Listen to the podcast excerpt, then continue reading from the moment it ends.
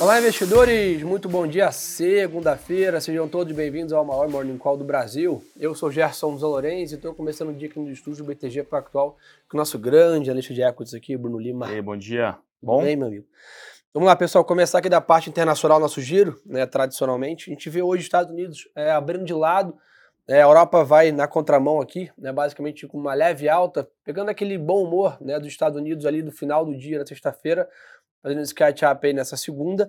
É uma semana que começa é, um pouco mais lenta, mas vai ganhar bastante corpo, principalmente com destaque para o CPI dos Estados Unidos amanhã.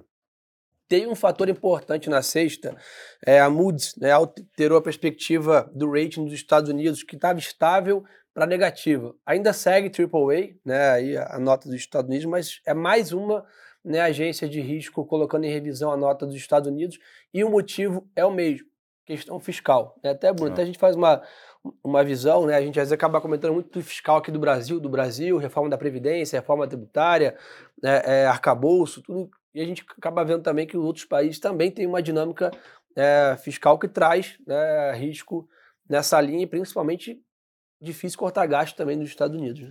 É, esse, é um, esse talvez seja a grande discussão de médio e longo prazo quando eu digo melhor prazo, assim, os próximos dois, três anos, o, mer o, mercado com certeza ele vai se debruçar mais em relação a essa questão da sustentabilidade do nível da dívida americana.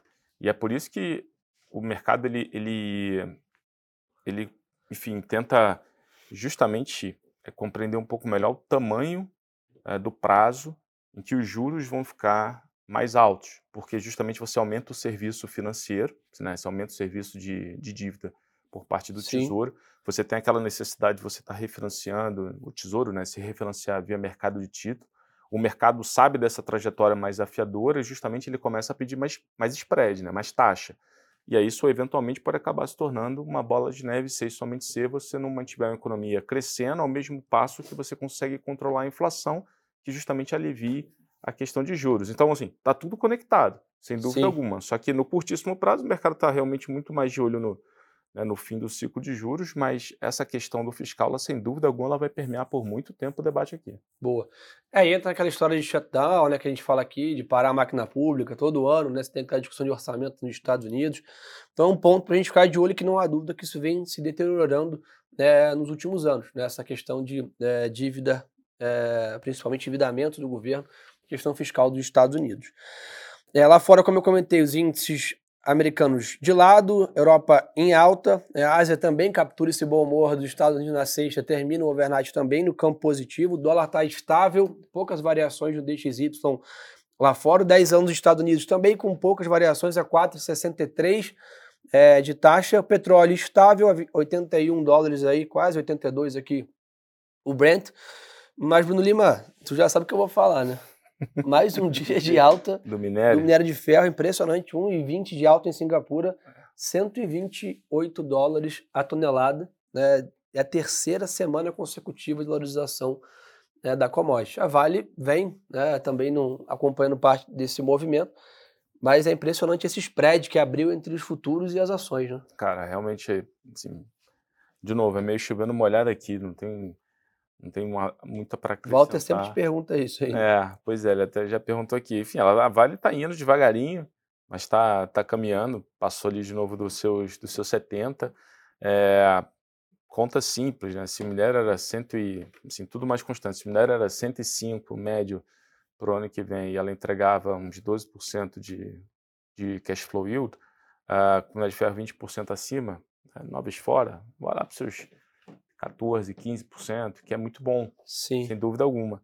É, agora, mais uma vez, o mercado ele se mostra cético em relação à sustentabilidade do patamar do minério de ferro nesse né, mais alto por mais tempo. Afinal de contas, quando a gente olha principalmente a dinâmica de China, tem muita gente que discute a sustentabilidade do, do nível de exportação de aço na China no patamar atual, naquele produção de 1 bi 200 e exportação significativa. Os últimos quatro anos tem sido assim, tem uma, obviamente, é difícil dizer o que vai acontecer no próximo. A gente trabalha com uma redução marginal e ainda assim um mercado apertado porque não tem produção, não tem oferta de minério de ferro. Então, de novo, a gente não, ah, não acha que seja 128, 130, mas também não acha que seja 90 abaixo. Entendeu? Tá. Boa. Então, nessa linha, pessoal, a gente está vendo de novo né, um dia positivo para commodities, o mercado de ações né, de lado lá fora. Lembrar todos, só recapitulando, amanhã temos CPI dos Estados Unidos e na quarta-feira CPI do Reino Unido. Então, tema da semana é inflação ao consumidor né, na parte internacional. Ficar de olho hoje, tá? Temos aí fala de membros né, do Banco Central americano começando 10 e meia é, da manhã, mas não dá para dizer que, sem dúvida, é um dia de agenda um pouco mais esvaziada nessa segunda-feira. Um destaque importante, que é uma expectativa que na quarta-feira né, aconteça uma reunião entre o presidente dos Estados Unidos, Joe Biden, e o presidente da China, Xi Jinping. Né? Então, aí, nesse movimento de reaproximação, né, depois de toda aquela discussão de trade war, né, que teve principalmente no governo né, Trump, a gente está vendo essa, essa tentativa aí de uma reaproximação é, comercial entre os Estados Unidos e a China, então é importante ficar de olho aqui é, nessa reunião que pode acontecer na quarta-feira. Bitcoin está com uma leve queda, 37 mil dólares, acompanhou bem o mercado de equities aqui, nessa dinâmica de toda a aprovação dos ETFs de cripto lá fora, mais apetite a risco no mercado global, sem dúvida, ajudou né, todo esse mundo de moedas digitais. Então o Bitcoin saiu dos 28 para quase 38 mil dólares, 10 mil dólares a mais aí de preço nas últimas semanas. Então acho que a parte global é isso, né? Parte corporativa lá fora esvaziada, temporada de balanço já foi. É, só acho que vale, vale reforçar o que tem que ficar de olho nessa, na nova discussão do shutdown nos Estados Unidos, né? Uhum. Que está de novo nesse curtíssimo prazo e esse, esse ponto que você comentou da, da redução da Moody's, né, na perspectiva da nota, é, vem muito nessa, vem muito na esteira dessa polarização dentro da, pensando em política nos Estados Unidos, que acaba gerando uma dificuldade de você chegar a um arranjo fiscal mais sustentável. Então, acho que esse é o principal ponto aí de curtíssimo prazo. A temporada corporativa fechou, primeiro, terceiro tem como a gente falou, marcou ali o crescimento de lucro por ação no, do S&P depois de algum tempo. E é esperado uma aceleração desse número agora pro, por 4 tri, né? Então, esse, a expectativa hoje do mercado, ela tá, o consenso é de uma aceleração desse lucro por ação 4 tri contra o 4 tri 22. Boa. Então, turma, esse é um pouco do resumo do mercado internacional. Imagina mais esvaziado, o mercado sim no campo positivo, principalmente na Europa, mas com grande expectativa para amanhã, né? O CPI, dado de inflação e consumidor nos Estados Unidos. No Brasil, vamos lá, pessoal. Semana de feriado aqui, lembrar a todos, quarta-feira não há negócios aqui no mercado, então só para todo mundo ficar atento. E nessa linha a gente tem dois dados importantes. Um, amanhã, né, que é basicamente volume de serviços, e outro pós-feriado na quinta-feira, que é o IBCBR, que é a principal proxy atividade aqui, depois do PIB, aí é o principal indicador para a gente ficar de olho. Então tem dois dados de atividade para a gente é, monitorar nessa semana. Tivemos aí na sexta-feira um IPCA né, abaixo do que o mercado esperava, deu algum alívio né, em relação à curva de juros aqui, principalmente as perspectivas de queda da Selic. Hoje o mercado tem precificado mais duas quedas de meio ponto percentual e na reunião né, de março ali já uma redução da velocidade para 25 bips. Mas é claro que isso até lá está bem né, ainda sendo discutido e os dados como IPCA, como esse BCBR, principalmente esse volume de serviços, que é o que está bem persistente na inflação. É, vou movimentar preço nessa semana, né, Bruno? É, IPCA da semana passada veio bem, né? No, tanto o número quanto a, quanto, como a qualidade do número. Hoje manteve focos, também sem grandes alterações significativas na, na própria pesquisa focos. Então, de fato, parece que, como você bem comentou, está dado nessa né, trajetória de, uh, de queda de, de juros. De fato, acelerar parece muito improvável uh, nesse momento. Uh, mas, isso, mas, de novo, fica o debate relacionado à capacidade de arrecadação e quanto será o juros terminal. Uhum. Afinal de contas, o mercado já começa a trabalhar com o juros terminal 24 ali maior do que é, do que seis, enfim, né, seis, três meses atrás. Então, acho que esse é o principal ponto de discussão, olhando aqui para a parte Brasil, uh, dado que a temporada de resultado, enfim, está se caminhando aí para os finalmente, né? Boa.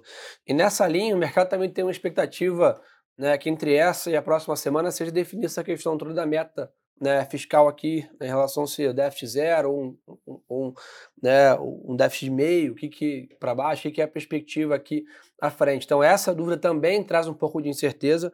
É, nessa linha, em Brasília foi aberto o prazo para que as comissões né, do Senado e Congresso apresentem emendas para o orçamento. Lembrando, a LDO foi né, apresentado na semana passada, agora você tem esse espaço para que seja né, apresentadas emendas a essa proposta inicial. O prazo vai até 23 de novembro. É, o presidente do Banco Central, Roberto Campos Neto, participa hoje de reunião com o presidente dos bancos centrais, promovidas pelo BIS. Então, na média, pode ter alguma declaração aqui né, do BC, mas como eu adiantei, né, acho que as próximas duas reuniões, aí no plural, bem precificadas, uma queda de meio ponto percentual em cada uma delas na Selic. Como o Brunão comentou bem, a perspectiva agora é em relação ao tamanho do ciclo, né? Se a Selic vai estacionar no 10, no 9,5, no 9, no 8,5, esse tamanho de ciclo que acho que está sobre a mesa e que só o tempo aí, os dados de inflação à frente vão né, responder. O pessoal até perguntou se a pauta fiscal tem algum impacto. Tem sim, né? Na nossa visão positivo, né? Forma né, tributária foi aprovada no Senado, agora volta para a Câmara dos Deputados. Possivelmente até o final do mês teremos aí essa aprovação é, dessa pauta, que apesar né, de, de, Você pode olhar aí várias né, vértices aí, críticas e elogios, etc., mas sem dúvida é uma pauta importante, que não era fácil de ser aprovada. Você tem que até discutiu desde o meio do ano isso, talvez era a pauta mais difícil. É.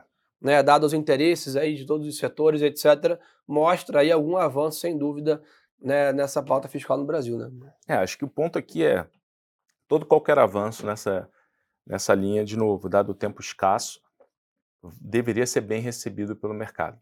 Sim. Acho que, assim, esse é o, acho que esse é o principal, esse é o bottom line aqui da história. É, o mercado aqui ainda está sendo 100% afetado, 90% afetado pela discussão global. Esse arrefecimento de taxa impulsionou o mercado emergente, não foi diferente com o Brasil. Uh, e nos parece que tem pouco, né, quando você olha dinâmica, ainda parece que tem pouco efeito nas taxas e principalmente mercado de renda variável uh, ligado a qualquer notícia, trajetória, né, enfim, mais positiva nessa questão relacionada à arrecadação. Boa. E nessa linha, pessoal, diferente dos Estados Unidos, aqui está tendo uma temporada de balanços ainda, né, com bastante coisa para ficar de olho. Hoje estão previstos os resultados da Marfrig, é, Brasil Foods, Cosan, Itaúsa, Localiza, é, Raizen, é, Magazine Luiza, Natura, Bradespar, CSN, CSN Mineração, né, e um ponto importante, a Americanas né, adiou para hoje é, a, a, divulgação do seu balanço 2022 e, além disso, vai rever o resultado de 21. Né, então, ainda estamos ainda naquela discussão né, em relação a isso, né? É, isso aí é um, enfim, ainda tem um, um pouco de água para passar debaixo dessa ponte. Acho que do lado micro vale comentar dos nomes que você levantou aqui, Raizen, dado que a gente já teve o resultado de Ultra e de Vibra, que bem mostraram forte. dinâmicos pô, bem fortes ali para distribuição de combustível. Uh, apesar da gente ter visto em São Martinho e Jales Machado né, uma dinâmica uh, um pouco mais de carrego ali de estoque, tanto de açúcar quanto de etanol, para tentar se apropriar de preços mais altos, né, a Raizen deve, provavelmente vai ser um, um mix desses, desses mundos. Né, açúcar e etanol, vamos ver qual foi a estratégia da companhia. Uh, e na parte de distribuição de combustível, entender qual o nível uh, da questão de margem, uh, de margem por metro cúbico. E a gente, do lado micro também, acho que vale comentar, a gente reduziu B3 de compra para neutro na, no final de semana, muito relacionado à performance recente do ativo uh, e o fato do volume de mercado ele está ali muito próximo a 24, 25 bi, né? você sabe disso melhor do que a gente, não tem mostrado grande ímpeto, Uh, então a gente acha que tem outras teses mais interessantes agora nesse momento para capturar dentro do setor financeiro. Boa. É, na parte do noticiário de jornais, a Justiça de São Paulo negou dois pedidos do partido PT e PSOL para barrar a tramitação do projeto de lei de privatização da Sabesp, que deve ter um avanço importante nas próximas duas semanas, e a Petro Recôncavo produziu 27,3 mil barris de óleo equivalente por dia né, em outubro, uma queda de 2,3%. Ela localiza fazer uma emissão de 1,9 bi em debêntures. Mais algum ponto, meu camarada? Ah, acho que tem esse encerramento de temporada, Boa. Né, esse finalzinho, tem alguns nomes ainda interessantes na mesa, a Raizen que a gente comentou, vale ficar pena de olho também em JBS, BRF, que ainda tem também dinâmicas no setor de proteína para entender melhor, mas acho que é isso que nesse curtíssimo pra... Ah, e tem agenda de Sim. do macro do PCI essa semana. Né? Boa, então turma, uma semana que começa mais lenta, mas vai ganhar bastante corpo no mercado internacional amanhã e quinta-feira, com dados de inflação nos Estados Unidos, no Reino Unido, nessa cronologia. Aqui no Brasil, destaque amanhã para volume de serviços, na quinta-feira, IBCBR, com feriado na quarta, aqui no meio da semana, é claro, né, uma semana mais lenta em Brasília, dado essa questão do feriado. Ficar de olho aqui nesse final da temporada de balanço, aqui tem bastante ainda empresas para a gente monitorar. Lima, obrigado pela Valeu. parceria. Quem quiser ainda mais conteúdo, segue a gente no Instagram, Gerson Zon Lourenço e Bruno Lima Ações. Compartilhe o Morning Call do BTG Pactual com seus colegas. crescer esse nosso grande encontro aqui, Morning Call do Brasil, graças à confiança de vocês. Uma boa semana de negócios pra gente. E lembrem-se, turma, que o melhor ativo é sempre a boa informação. Um abraço.